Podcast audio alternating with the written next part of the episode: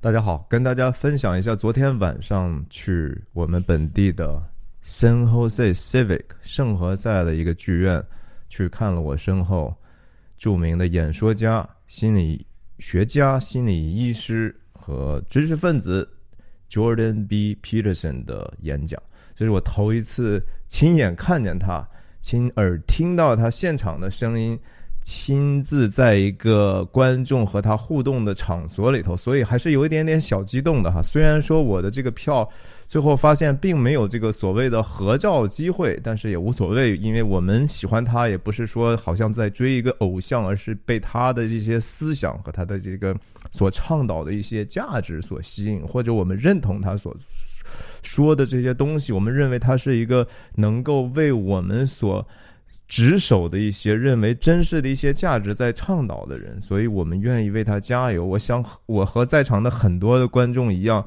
愿意掏这个钱，就是为了要表达这样的一种支持，而不是说简简单单的追星。虽然他这个场景仍然是有一点点像摇滚明星一样的，比如说他出场的时候所遭到的雷鸣般的喝彩，哈，是一个全体起立的一个 ovation，结束的时候也是如此。我今天其实。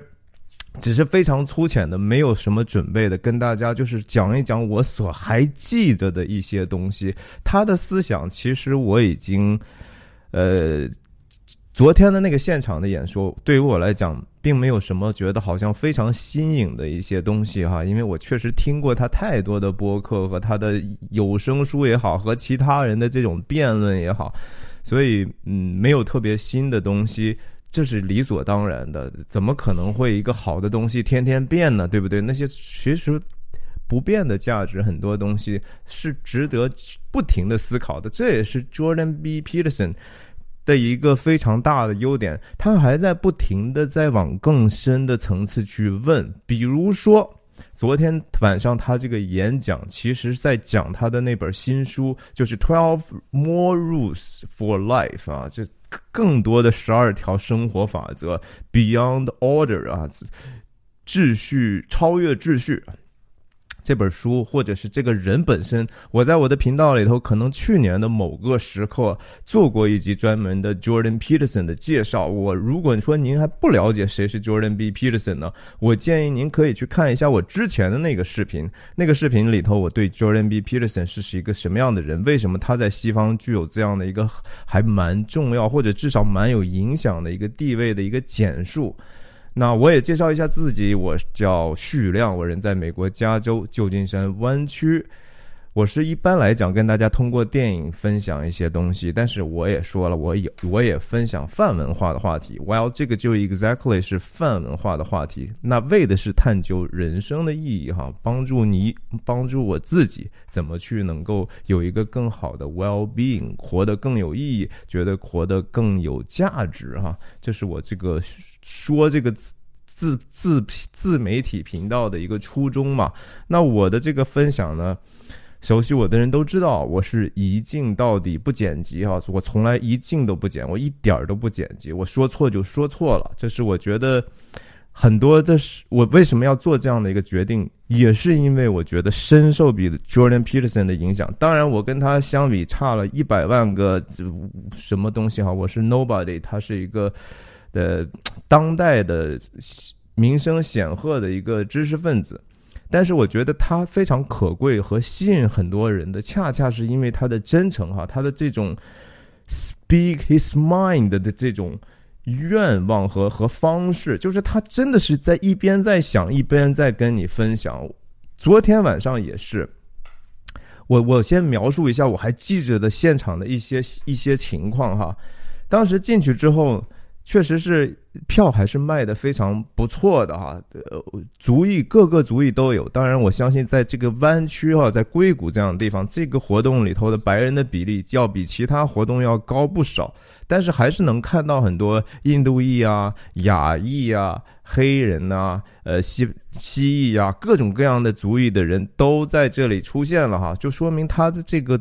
信息还是一个蛮 universal、蛮普世化的一个东西，它并不是某一些人说啊，它是一个所谓的白人至上或者怎么怎么样。这是我当时还在演出开始之前拍的，这个演讲开始之后呢，因为这个整个的地方的有这样的一个很严格的，就是你不允许拍照，也不允许录影，呃，是零容忍政策。我也觉得这样的一个呃政策是合理的，我也接受，我也遵守。所以就是后面我就没有再有更多的呃镜头去拍了。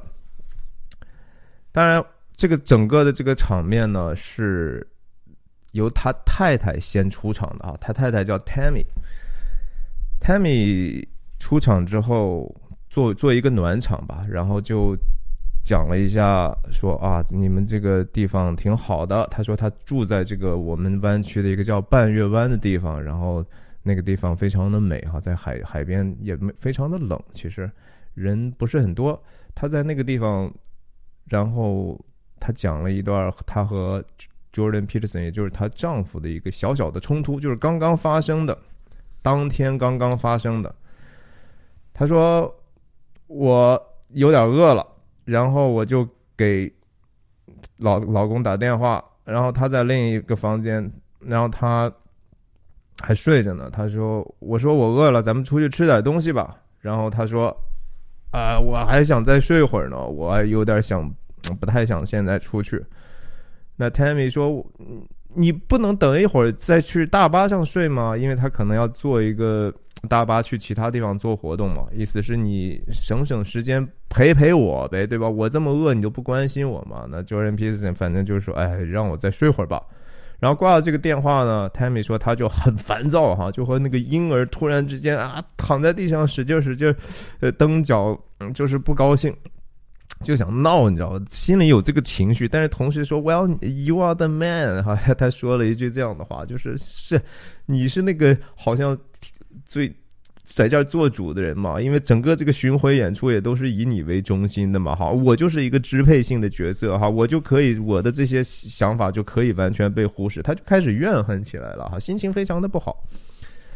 然后他 Tammy 说说，我当时我就意识到，就说我这样是非常 resentful 哈，这个就心里是个怨妇啊。然后你怎么拯拯救自己呢？我要要沉浸在这这样的一个坏情绪里头吗？要被自己的这个压倒性的一种不满所所控制吗？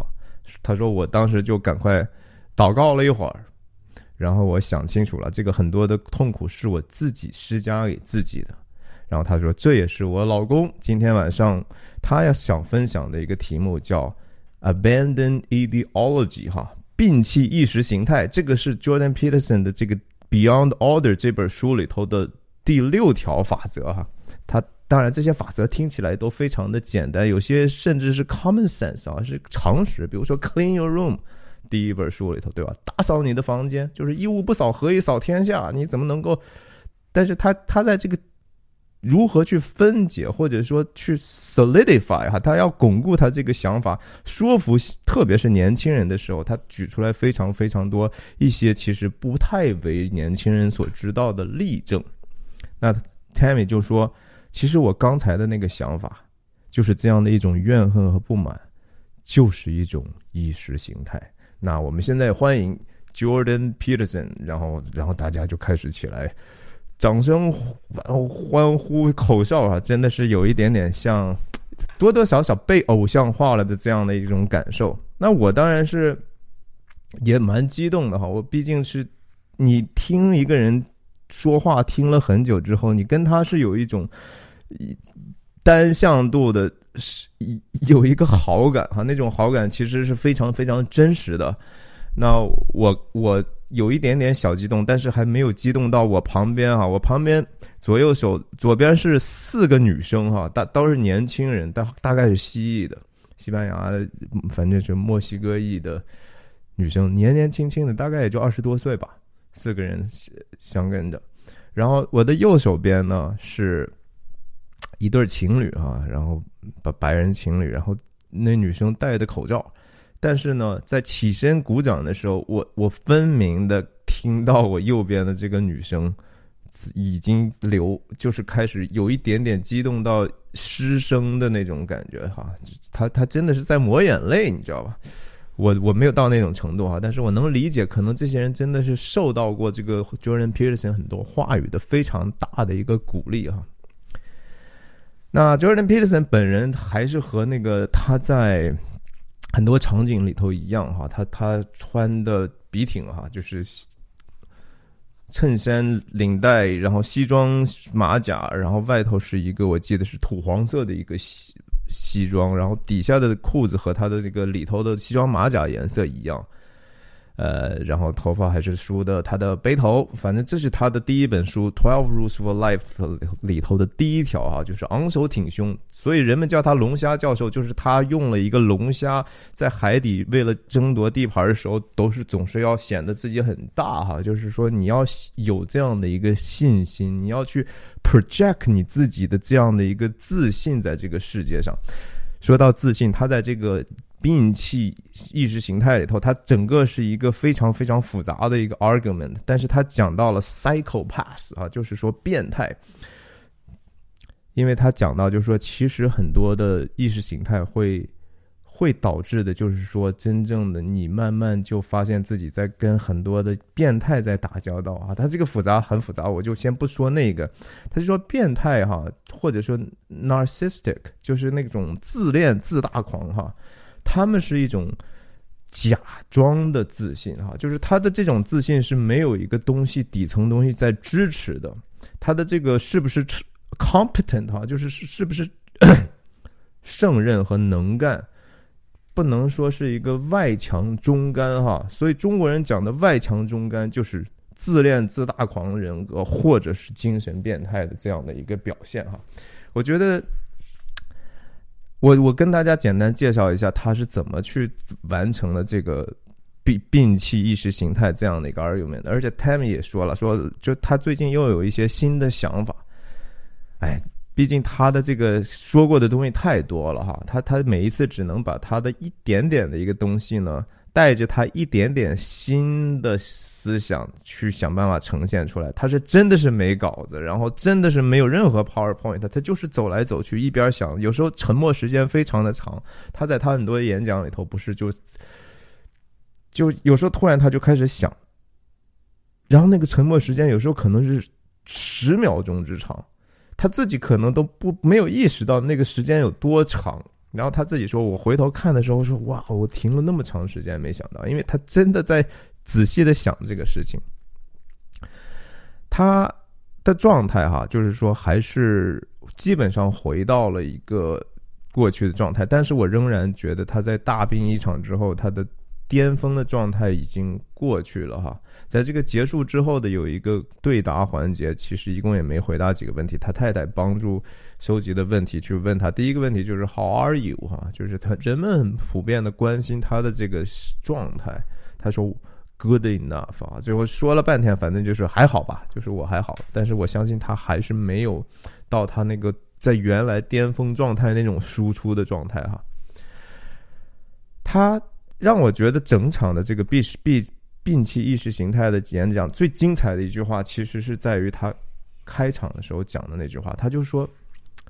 什么是意识形态？哈，当然，我们有通常的定义，就是它是整整个一套你对世界、对社会、对人性的一种固定的看法的一个集合嘛，是吧？通常来讲，意识形态是一个比较固化的东西，它很难去跟着一些自己的认知去修正的，而且是拒绝修正。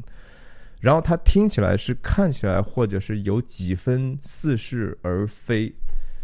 似是而非的表象，他听起来很多时候还挺有道理的。Jordan Peterson 他他说：“我觉得意识形态更像是对很多底层宗教的和很神秘的一些东西信息也好，故事也好的一种歪曲式的发挥和解读。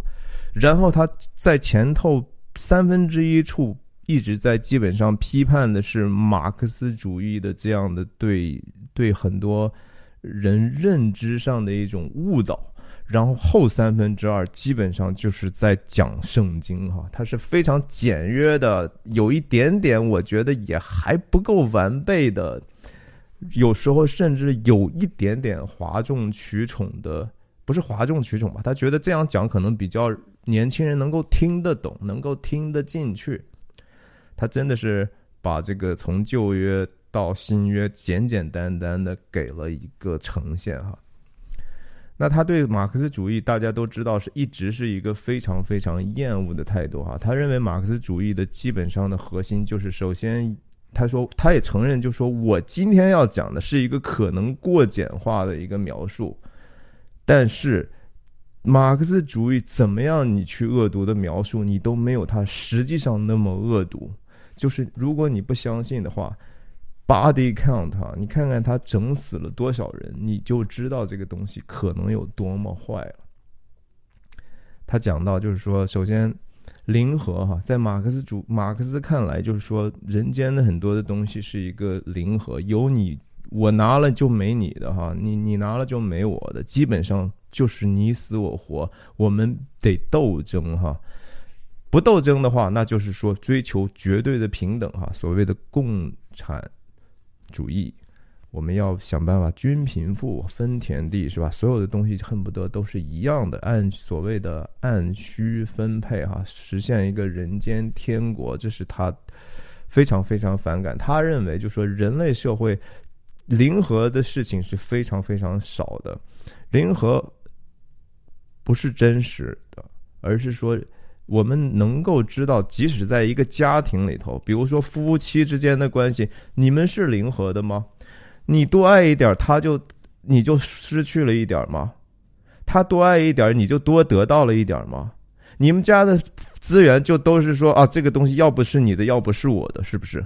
家庭是社会的最小单位，那家庭尚且不是如此的话，社会怎么可以是这样？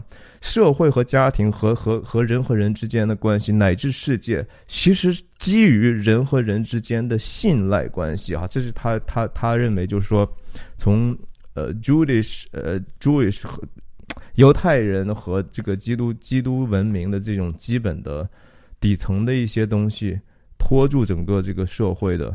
就是信任啊，人和人之间的信任，所以他对这个阶级斗争是不屑一顾。他觉得这个也不是西方的真实。然后资本主义有资本主义的问题，但是资本主义的问题绝对不是说马克思说的那个样子的哈。他不是以所谓人剥削人为依据，他甚至举出来这个。亚马逊的这个例子啊，说很多人说了，说亚马逊就是一帮 psycho psycho pass 在运营的哈，是一帮变态啊，控制狂在运营的。Jordan Peterson 说：“你仔细想一想，是这样的吗？你为什么还要去？你知道他们是一群，如果他们真的是一群精神变态的话，你还天天在那儿上杆子的？”光顾他的生意，为什么呀？你还在不停的加自己购物车，很多东西买你的东西，让人家送过来，你也大部分时间你还挺满意的，为什么呀？一不是哈，这些人不是一个控制精神变态狂，他们其实是用了自己和所有环节。仔细的去协商之后所生成的这样的一个结果，其实给你带来便利。你觉得这个是公正的？你得的，你用花的这个钱，你买到了你该买的东西，你觉得这个东西是可以接受的？但是 Cycle Pass 是不跟你商量的。你你觉得你可以跟一个 Cycle Pass 讨价还价吗？Cycle Pass 就是要就是说，要么就按我的来，要么我就用暴力对待你，我就要让你做你自己都不想做的事情，那叫 Cycle Pass，对不对？所以就是他他整体来讲，就是说，资本主义是会导致的，就是说物质繁荣或者说呃富裕，同时造成不平等。但是其他社会没有一个社会能不造成不平等的哈，所有的社会都会导致不平等，有时候极端的不平等反而是比资本主义更加不平等，而且是说贫穷加不平等。就资本主义可以创造繁荣和不平等，但是其他社会创造的是贫穷和不平等。对你这如果两害相权取其轻的话，也应该知道是这个样子，对不对？然后他再讲到，就说在马克思的这样的一个思想体系里头，所有的东西都是 hierarchy 啊，都是一个等级秩序，都是一个压迫者和被压迫者的关系哈。这是他已经说过很多次。我相信，其实这个东西本来应该是常识，但是在这个时代，很多时候在西方这些东西不再是常识了。马克思主义。在大学里头横行啊，肆虐啊，那个文科的都基本上都被这样的声音占领了，占领完了，甚至这是让人非常非常忧心的个事情。比如说这个所谓的最对这个父权的这种这种极为歪曲的一种解读和和批判哈。然后就是说，比如说家长和孩子这种。很多人也看成是一个说啊，这是一个压迫者和被压迫者的关系，所以呢，你要接受你的孩子啊，所以孩子说什么你就应该去理解、去接受、去尊重哈，尊重孩子啊，让孩子去自己去嗯去去去选择他们的事情就好了啊，你不需要去 judge 他们哈，不需要怎么怎么样，这是糊涂啊，这就造导致了今天其实美国的我不知道是 G N X 还是 G N Z 所表现出来的一种。非常非常白痴，非常非常没有礼貌、粗鲁，然后非常很多时候显得就是傻白甜的那个样子哈，就是缺乏教养，其实就是缺乏教养。Jordan Peterson 看起来，孩子是渴望被那个权威人物所给予一些指导的，那个指导很多人现在就是那就是 judgment 哈，那是一个论断，不是的。你和孩子，这也是我我在教会我们在。有时候聊起来育儿的这些这些经验，或者从圣经所领受的一些观念，在孩子还没有长大之前，他不是你的朋友。OK，你对他是负有教养责任的。你不要说试图在他还没有成为和你道德上有匹配的一个存在之前就跟他做朋友。朋友之间尚且要有一个一个道德上的匹配，我我们要一个最基本的价值三观能够 match 时候，我们才能做朋友，不是吗？如果说啊，你就觉得说自私自利就是天然应该的哈，天人不为己，天诛地灭，所以你要攫取任何机会来服务自己。你说我能和你做朋友吗？这是不可能的。所以教养孩子也是一样，你是要给他一个基本的一个 moral 的教导。那这个人的本性是一个非常非常，用基督教的观念来说，他是带着一个罪性出生的哈，他生来就是有这样很多很多不完善的地方。他不是原来上帝造人一开始的那个那个原初状态了，因为人已经在一个堕落之下了，所以孩子渴望被你去教导，但你先得树立自己的在孩子眼中的权威，对吧？你得用真话，用你的连贯性，用你言行一致的这样的一个榜样，让他能够听从你的教导，同时他。希望你是一个能被尊重的家长，尊重你之后，他也希望你通过话语和劝诫，把他自己本来可以带出来的美好、美好和强大带出来。这是孩子对你的期望。但是在新一代的很多的快乐育儿的这些东西里头，这些东西被迷失了哈，这些东西被完完全全的浅薄化、轻薄化了，所以教导出来的孩子，其实长大之后会对他们的父亲、父母亲有更大的怨恨。只是很多道理，就是说不不不。回到那个最原初的状态，讲不清楚，这也是为什么 Jordan Peterson 每一次演讲动不动都是两个小时以上。他要把这个东西 unpack，这个 unpack 这些道理是非常非常复杂的。很多人就说啊，他好像说个东西也没什么主题哈，想到哪儿说到哪儿。恰恰不是哈，恰恰这东西就是需要揉揉开了、掰碎了去不断的讲，而且有一些。他的这个思维还是蛮蛮蛮缜密的哈，他经常知道当自己的某一句话的这个逻辑有出现跳跃的时候，他会给你一句话，就说：“哎呀，我知道这个东西有一点点，但是我今天不想给你再去解释这个事情，我只能先往这个方向去延伸一下。”它是个体系嘛，是吧？我基我基本上觉得还是说比较自洽的哈。你看他和齐泽克啊，其他的人的这种 debate。我我我我我我是觉得他还是比较有严密的一个系统的，然后当然他也提到了一些西方现代的一些问题哈，比如说他也说提到一个时事，可能很多人不关心的就是美国大最高法院前一段时间任命了一个黑人女大法官嘛，那在这个参议院在任命听证的过程当中，呃，Linsey Graham 哈一个。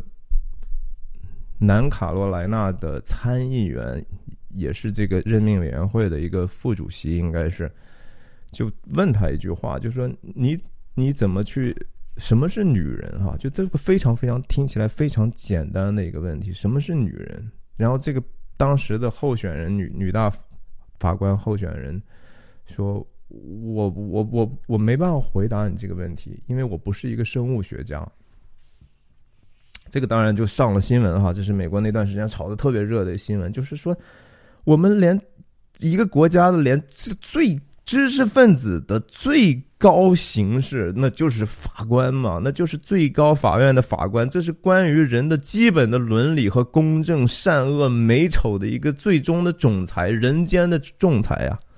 就这样的一个人，他没有办法说什么是女人哈，这不得不让人担心，就是。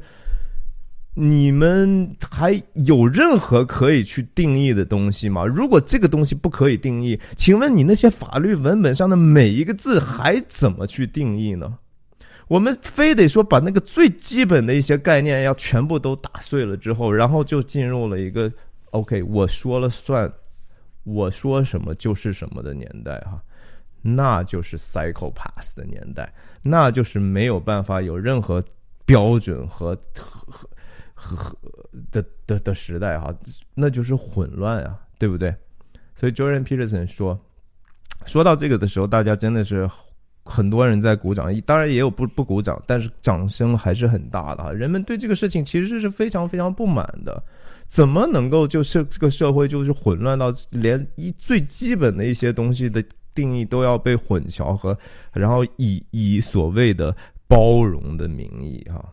然后行的是一个破坏社会秩序的一个实质啊。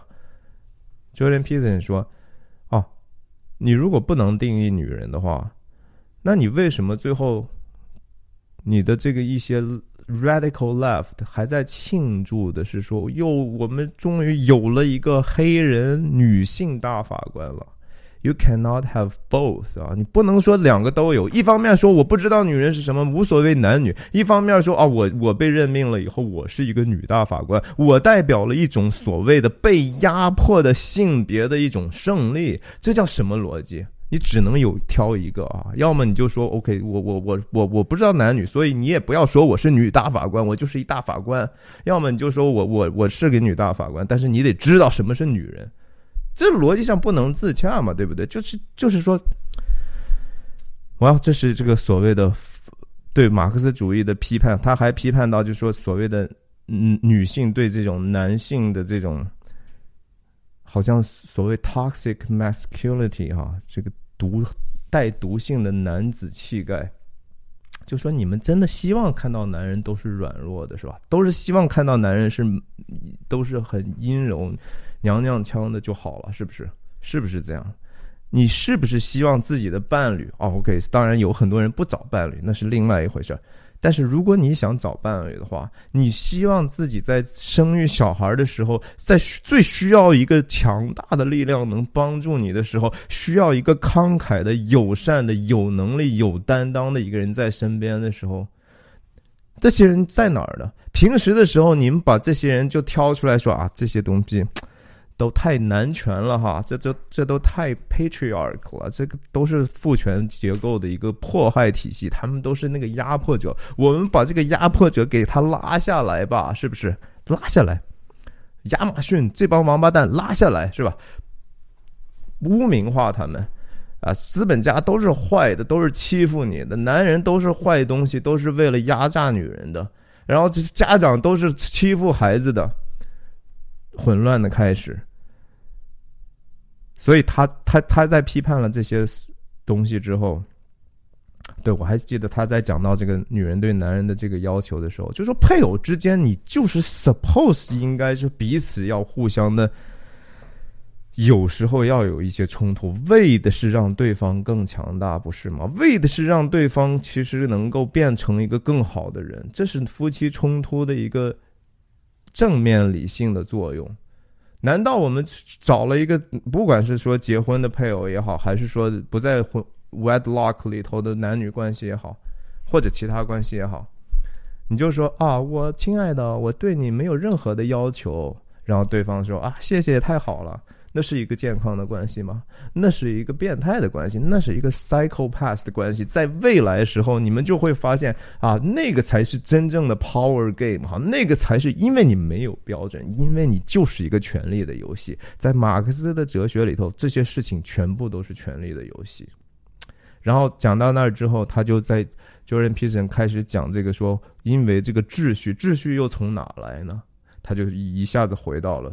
圣经哈，Jordan Peterson 不能说是一个传统上的基督徒哈，他甚至可能很多人也不是会认为他自己可能也很难把自己去认为他是基督徒。但是就像很多包括我呃介绍给我 Jordan Peterson 的这位非常对我重要很重要的一个这个人，他的定性就是 Jordan Peterson 是当世基督徒的。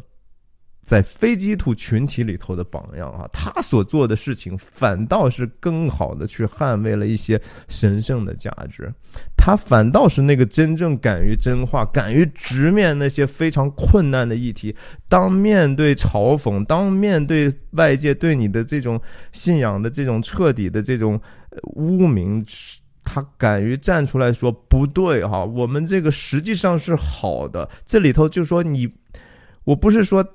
我们都理解，但是它里头的好的这些东西，你不可以轻易的去简简单单的 dismiss 啊，就说这东西不存在，这东西没用，那是整个西方文明所长出来的土壤啊，那个里头的深厚的那些东西，是那么长时间内人类所所结晶的，哪怕就是不从一个宗教的角度讲，它都是一个极高智慧的一个结晶。所以他讲到秩序，就是说，在创世纪的一开始，上帝用他的话语创造嘛，是吧？用 truthful speaking，就是用真真正的话，用用用用真实来去创造。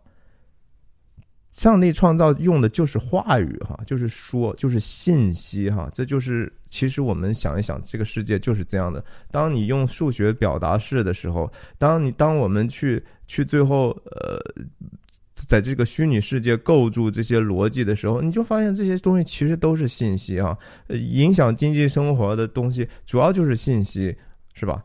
上帝也是用信息把混乱变为有序啊，这也是。Jordan Peterson 的一个观点，就是他认为真诚的真实的演说就是要把混乱变为有序，哈，这是为什么？我们说有的人为什么他说的话那么我们爱听哈？我们觉得说了听完之后受到了帮助，因为他给我们传道授业解惑了嘛，不是吗？我们那些 confusion 被一下 straight straighten up，对吧？我们就明白了一些道理，那我们才有得到有收获。我们也在某种程度上把我们一些混乱的思维给理清楚了，不是吗？当我们痛苦的时候，其实就是因为我们很多时候是很困惑的。我们既不知道这个事情为什么发生，也不知道它为什么和我们有这样的一个关系。我们甚至无法体会我们自己的感受是应该如何选、如何去应对，然后更不知道该做些什么、如何选择未来应该怎么走。哈，那是一个混乱的状态，所以。Jordan Peterson 从这个上帝开始讲，然后他陆陆续续从这个该隐和亚伯的这个问题来讲，哈，就说人的这种怨恨的本质，然后牺牲的本质啊，这个就是。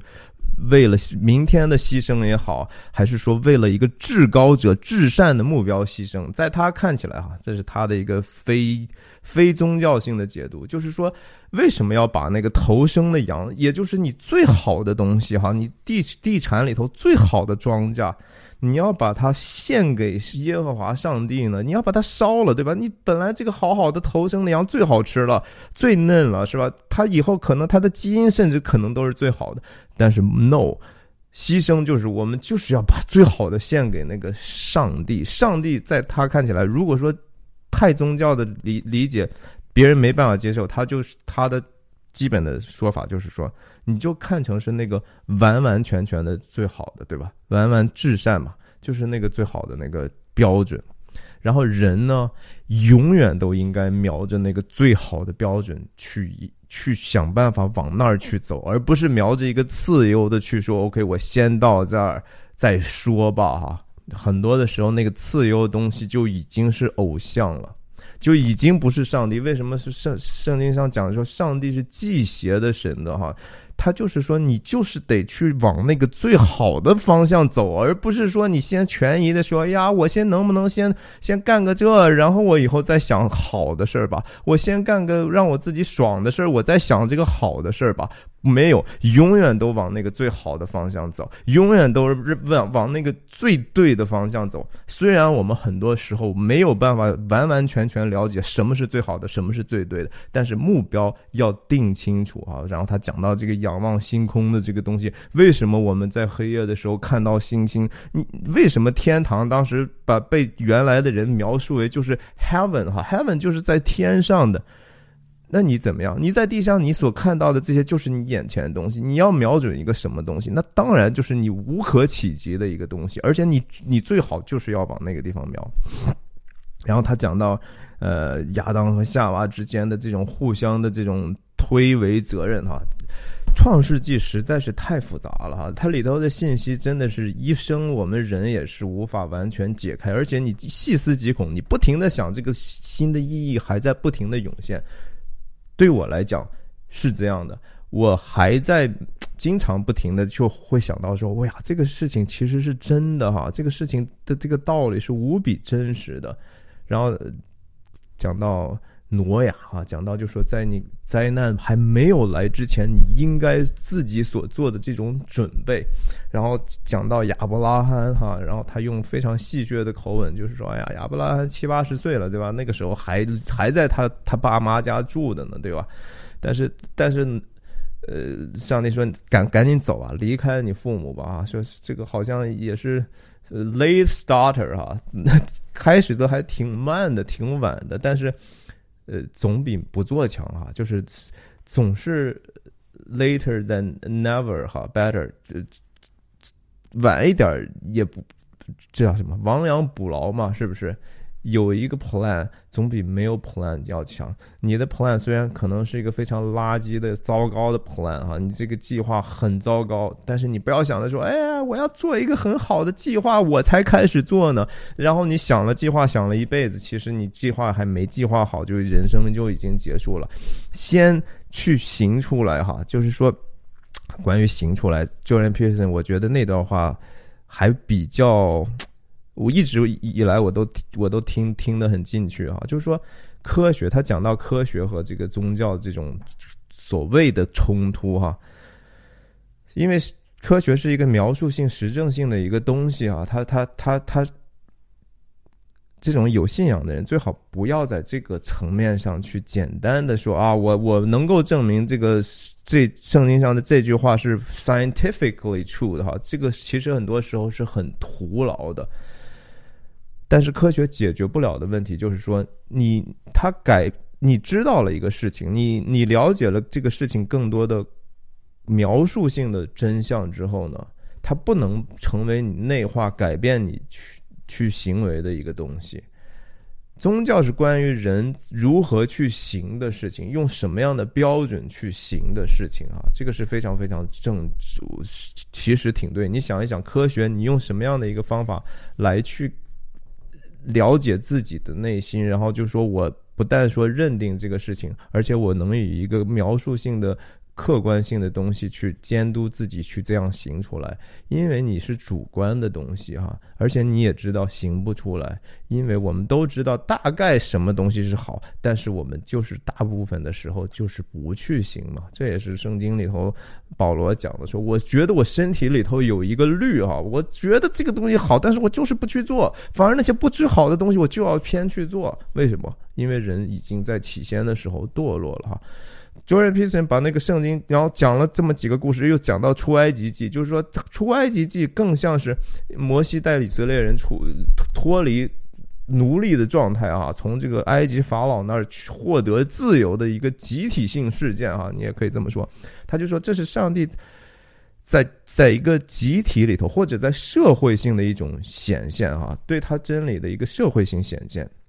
所以他基本的总结就是说，旧约的那个上帝，包括巴别塔，我就不一一说到了哈。这里头如果说的话，可以说一辈子哈。也许我我某一天有更好的一些机会、时间和精力的时候，我觉得我非常愿意跟大家多谈一谈圣经本身。其实我我也当然需要更多的装备。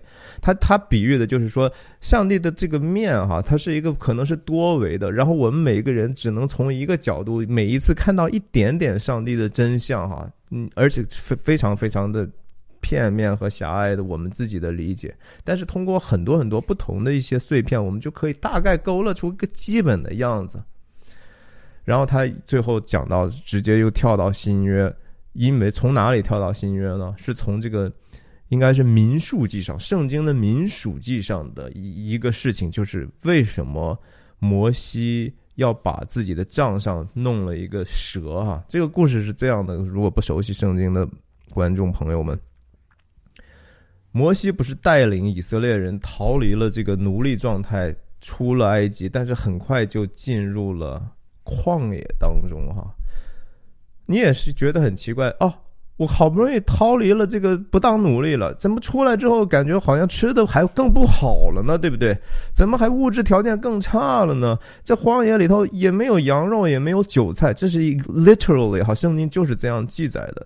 以色列民就开始。抱怨说：“你干嘛要领我们出来呢？我们原来好好的呀，我们在法老底下，我们当奴隶多开心呢，是吧？吃的也好，这这什么都不用担心。我们现在干啥呢？呃，吃这破面包，我受不了。然后水也是苦的，是吧？经常连水都找不到。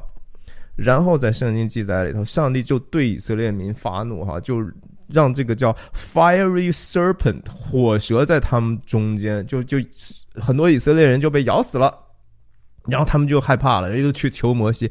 他们在诅咒的时候是先诅咒上帝，然后再诅咒摩西。就是首先怨恨神哈，就是上帝不公平，你这这什么上帝啊？这对吧？给我们造成这么大麻烦，我们当奴隶受人的辖制多好啊！我们在法老底下，我们有什么不好的？非得给我们搞这个？然后摩西是你呀，你把我们给害惨了。然后出了这些事儿呢，自己又被咬蛇咬了之后，又又后悔了，觉得说，哎呀，我们是不是有一点点 transgression 哈？我们有过犯了。那求求摩西，你你你帮帮我们祷告一下吧，是吧？我们可能是不是做错点什么事情呢？呃，怎么能够不要让我们继续这样被蛇咬呢？然后摩西就。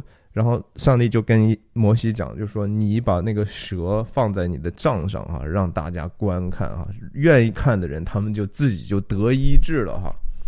很奇怪的一个故事啊，在 Jordan Peterson 看起来就是这个故事，要么就是 totally insane 哈，这东西疯狂，这东西简直是白痴或者是极端的白痴。白痴到相当程度，甚至是说这 psychopath 才能想出来的事情啊？为什么呀？对吧？他们被蛇咬，然后你给他们看蛇，什么意思啊？要么这就是完完全全的胡诌哈，要么就是这里头绝对有深刻到你想象不到的道理。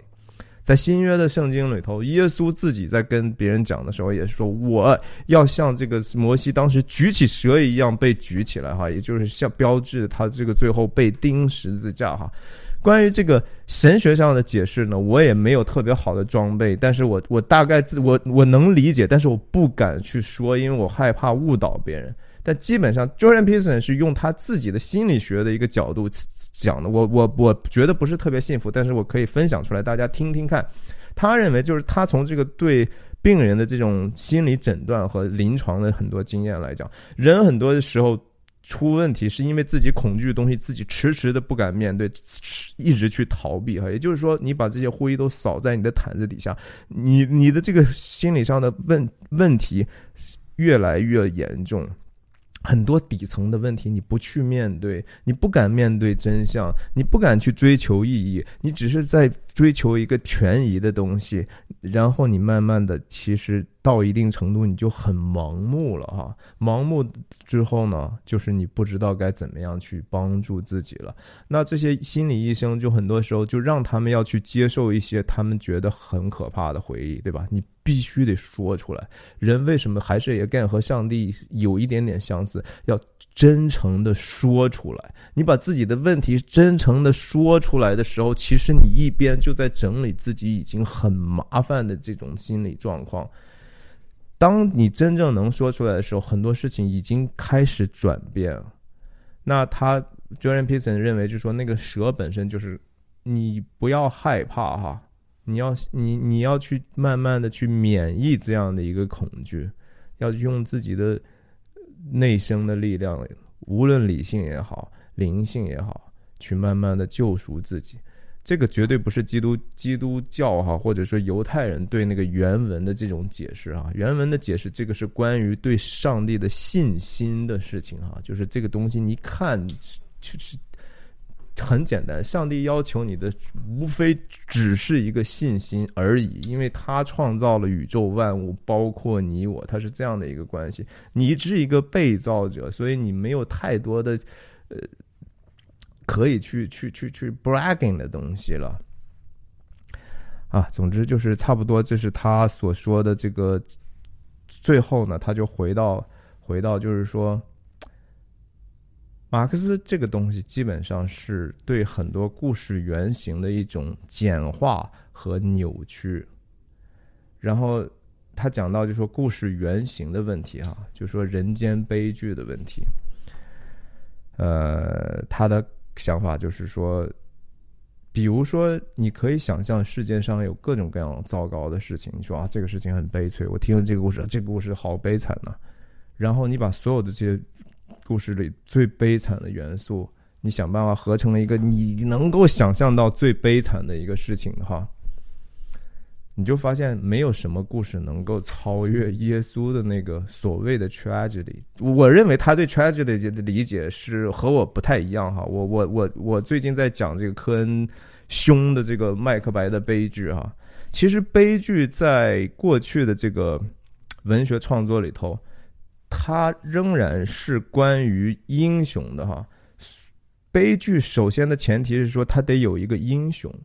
英雄失败了，堕落了，这叫悲剧。不是说英雄死了是悲剧，而是堕落啊，就是他被那个恶者给夺去了，他没有能够以自己的公义和真理胜过邪恶，那是悲剧。Anyway，他他就说。他的概念里头，悲剧就说耶稣受难本身是再无可能超越的更最大的悲剧哈，就是这个人不但说，嗯，他不但说不是不好，而且他是完全是好的，没有人说他不好，没有人能找出来他不好的地方。但是他被以罗马用最最羞辱性、最最残酷的，为了就是要显彰显这个被惩罚者多么不好的一种手段，钉死在十字架上啊！这是一个一个完完全全的至善被以至恶的手段去对待的这样的一个故事原型，再无可能去超越的。其实十字架是非常非常神秘的事情哈，它真的是爱恨生死在那个交错的那个地方，它同时彰显了就是说上帝的所谓的大能哈，Almighty God 和和 All Loving God 哈，就是它是一个公义和慈爱、怜悯、救赎，所有的这些信息都在那个十字架上的一种十字架为什么是那样的一个最常见的、最普世的，不是最普世的，而是说。一可以说相当相当永恒的一个符号哈，就是因为它里头的意义实在是实在是太大。总之呢，他最后就是说呀，只要说不是向着那个最好的去的，那就是，而且你还坚决的相信那个东西，那就是意识形态。然后他最后讲到，就说人还是要 be truthful, courageous。And humble 哈，他加了一个 humble，就是说你要谦卑啊，你要知道自己不过是人哈。你像他坐在那个地方，或者是站在那个地方走来走去，潇不潇洒呀？潇洒呀！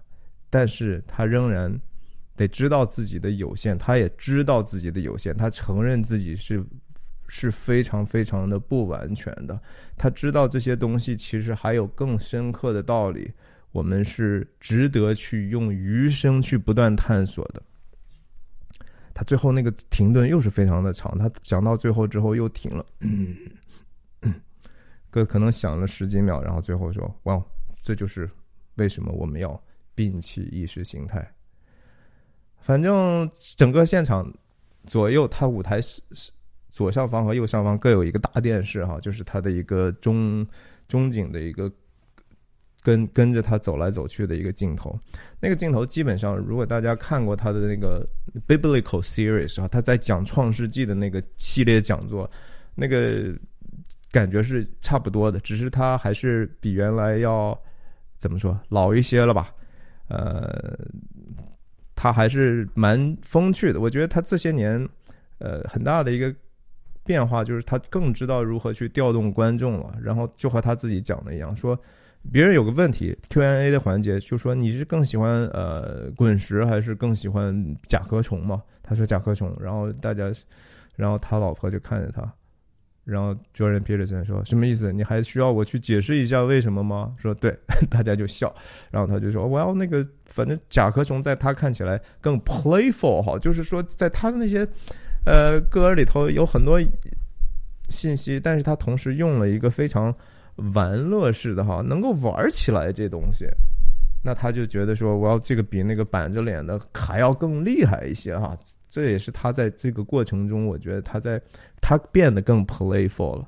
我当然希望，我觉得说我们任何做任何事情的时候，也也是能够把这个事情首先能够胜任做了，然后其次的时候能够。能够让人觉得我们是带着一个喜乐的心去做的哈，这是这是我追求的东西，这是我为什么一镜到底不剪辑的一个深层次的原因。其实我真的希望某一天也能有一点点的 playful 啊，因为 playful 就是 masterful 哈。Anyway，今天就分享到这里。然后我最近要更新的视频大概还是麦克白的一个系列，然后哎呀，其他的随缘吧。指环王，哎呀，遥远的未来。OK，那就这样，再见。